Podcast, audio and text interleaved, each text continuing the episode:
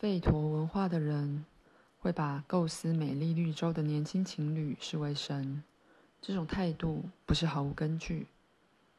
造物者当初在一瞬的灵感和爱之间创造万物，这对年轻的情侣也是受到爱的启发而有美好的创造。你看，少年讲完后走下土丘，走到兴奋且激动的观看一切的新娘身边。牵起她的手，一起走到土丘上。现在他们一起站在土丘上。少年在众人面前说：“这个爱的空间不是由我一人所创。站在我身边及各位面前的这个女孩，就是我美丽的灵感来源。这名女子，叫她少女好了，在众人面前眼神低垂。”每个女人都有独特的美，但一生总有几个时刻散发超越众人的美。可惜现在的文化没有这种时刻，但在以前，你看，站上土丘的柳巴蜜拉望向眼前的人群，众人兴奋的欢呼声合为一。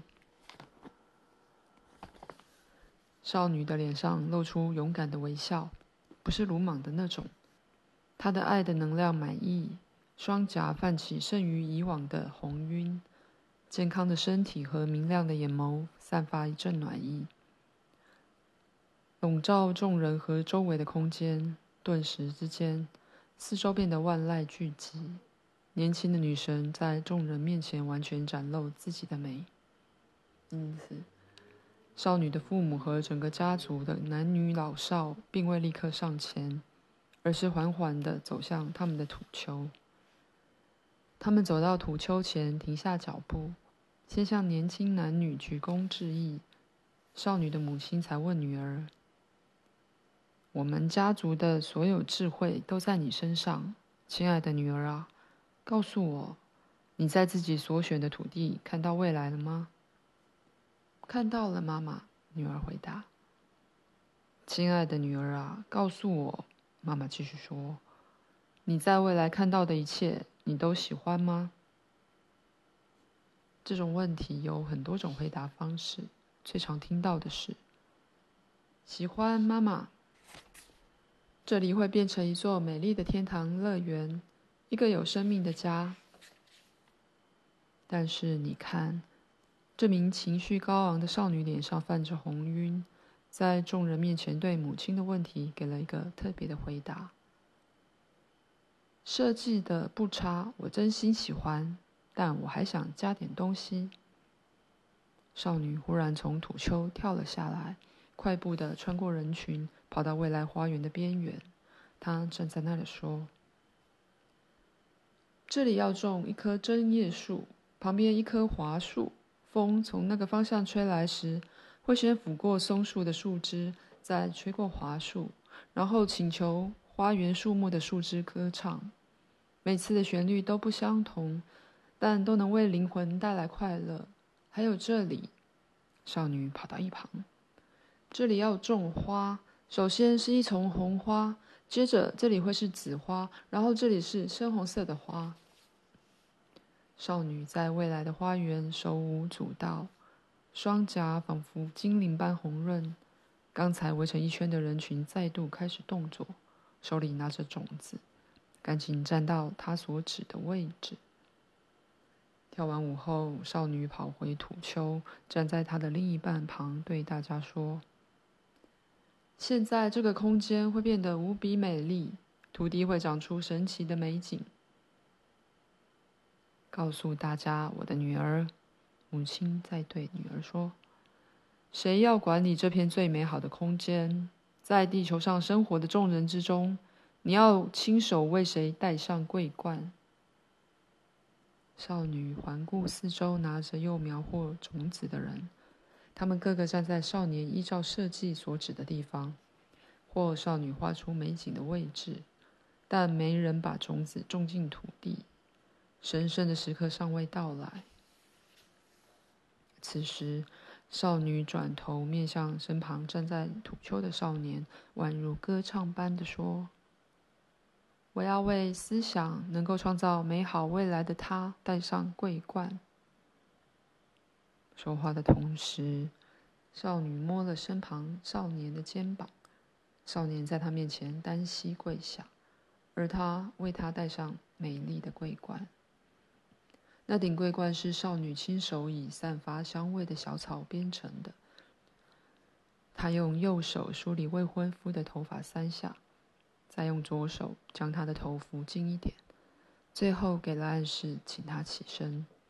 少女接着跑下山丘，恭顺地微微低头。此时，所有家族成员陪同父亲走向戴上桂冠、站在众人之上的少年。接近土丘时，他恭敬地停下脚步，一语不发。后来才看着儿子说：“你是谁？”思想能够创造爱的空间的你是谁？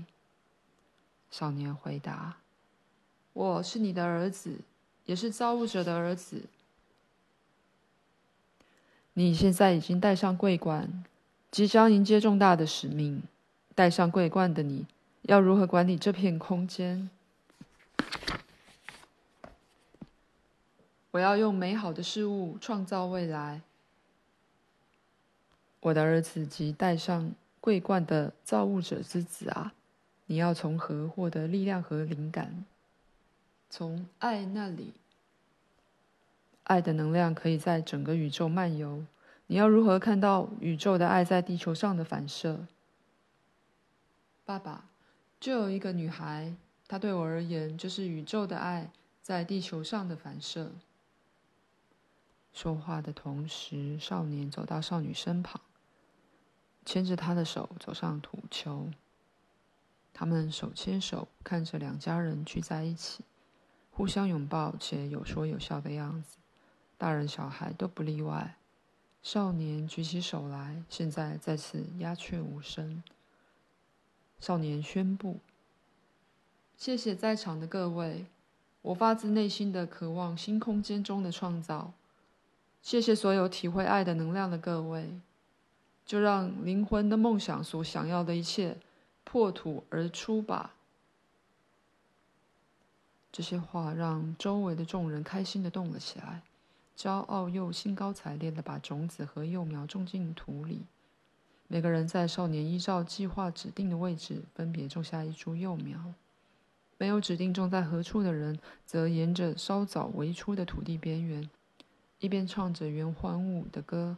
一边把带来的种子撒进土里，不消几分钟，美好的花园就已种好，一个梦想创造的空间。众人又退到土地边缘外，只有两家人围着土丘上相爱的男女。雨滴开始落到土里，这场非常温暖的雨来得奇特又短暂，是造物者喜极而泣的温柔泪珠。灌溉他的儿女共同创造的美好空间。有什么比孩子的美好创造更让父母感到窝心的呢？戴着桂冠的少年再次举手，对着安静的众人说：“就让造物者赐予人类的万物当我们的朋友，与我们同住吧。”少年和少女走向土丘，朝着之前过夜在里头完成计划的棚子走去。这些话讲完后，有一个人从周围的人群走了出来，带着一只老狗和小狗走进年轻情侣。情侣当初挨家挨户拜访时，就知道那只老狗也非常喜欢他。访客鞠躬向新娘送上小狗，老狗则听从他的命令，走到少年的脚边趴下。这只狗受过训练，会帮人类教导其他动物。他要老狗坐在棚子入口，少女则让小狗进去。其他人跟着鱼贯而入，手里抱着小猫或小羊，或牵着小马或小熊。他们迅速地把树枝做成篱笆，在棚子四周搭起围栏。这座两人才刚过夜的棚子，顿时挤满了年幼的动物。这样做的意义很大。所有动物混在一起，才能永远的和平共处，互相关心及互助。这不是什么深奥的道理，只是造物者的自然法则。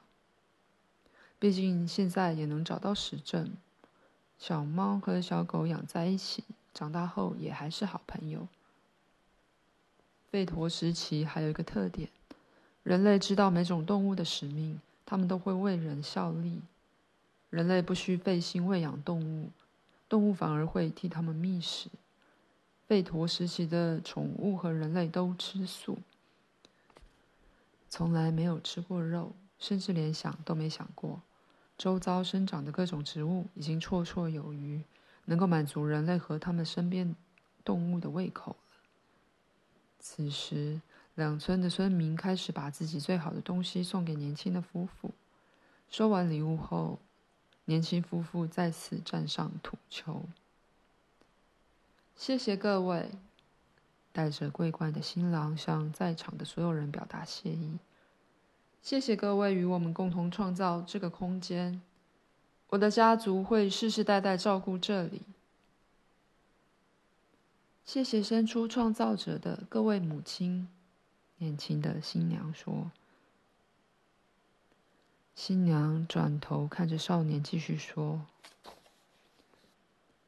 为了取悦创造太阳、月亮、星河和美丽地球的造物者，我们要一起创造所有你能想到的东西。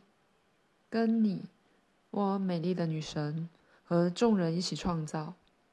少年对新娘回答：“你一个人就能为我的梦想带来灵感。”年轻夫妇再次走下土丘，两家人分别围着他们给予祝福。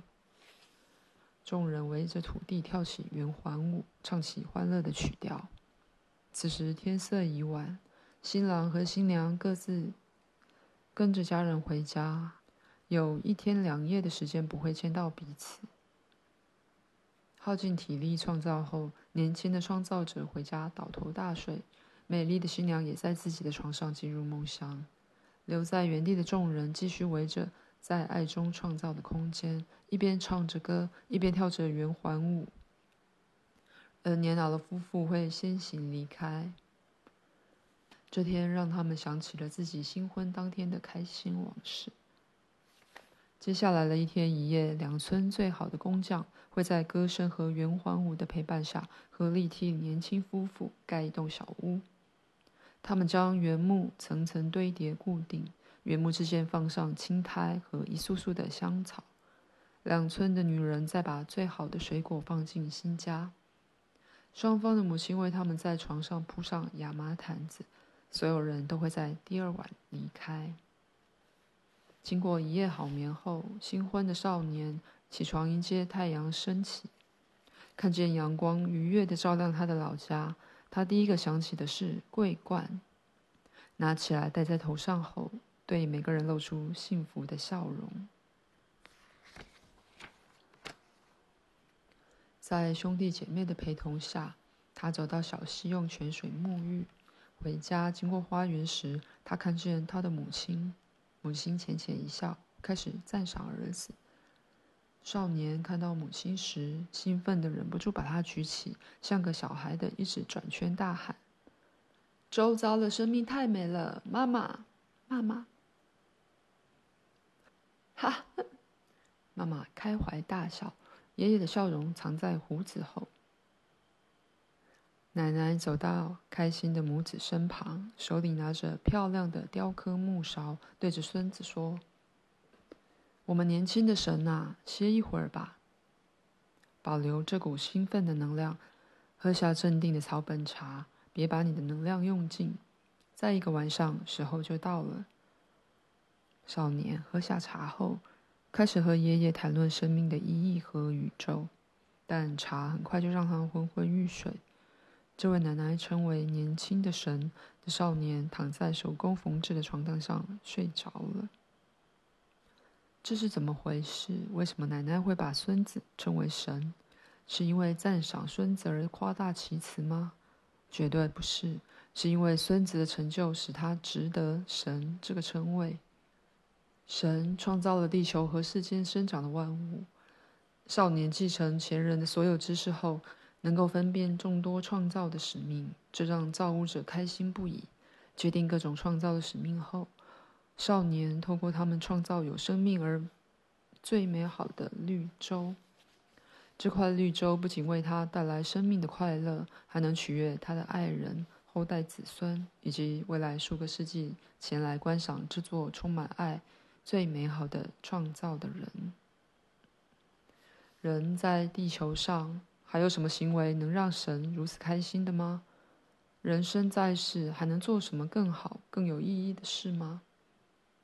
吠陀文化的婚礼并非神秘兮兮的仪式，反而富有极大的实际意义，是一种成为神圣存在的渴望。坠入爱河的少年向众人展现渴望和知识时，其实是在接受他们的检验。以行动证明自己继承了原始起源至今家族世世代代的知识，但也不忘献上自己的知识。他的创造受到众人的赞赏，个个欣喜万分地在他指定的位置种下树木和草本植物。这个美好的共同创造会在每年春天盛开，一年比一年美丽。尽管如此。邻居看到时并不会觉得眼红，毕竟人人都为共同创造投注了一份心力。在这个美丽的地方种下一株植物，假使这种家园越来越多，地球就会变成一座生机盎然的神圣花园。吠陀文化的人都知道，人类拥有永恒的生命，只要活在世上的人保持美好的渴望，美好的生命就会不断重复。家园，吠陀文化的家园，这个在后世玄虚的书中所称的天堂。人类一旦失去伟大的知识，就会认为只能在九霄云外看到天堂。这些都是为了捧高现代所谓的先进科技，实则隐藏了自身贫乏的思想。如果没有行动，这种争论会变得毫无意义；但以行动来解决争论，其实非常容易。举例来说，只要让那些目前活在世上且备受尊崇的所有科学家，试着只为一个家庭创造一块绿洲，完成贝陀文化每个恋爱的少年必要的任务。幸福家庭要住的家园，应该时时刻刻填饱所有家人的肚子，疾病完全没有落脚之处。眼前千变万化的景色，分分秒秒使人愉悦；各式各样的声音动听悦耳，花香则让人神清气爽。为你的灵魂带来散发以太的食物，照顾出生的婴儿，永远保存爱。因此，所有家人无需浪费力气，他们的思想应该永葆自由。所有人都被赋予创造的思想。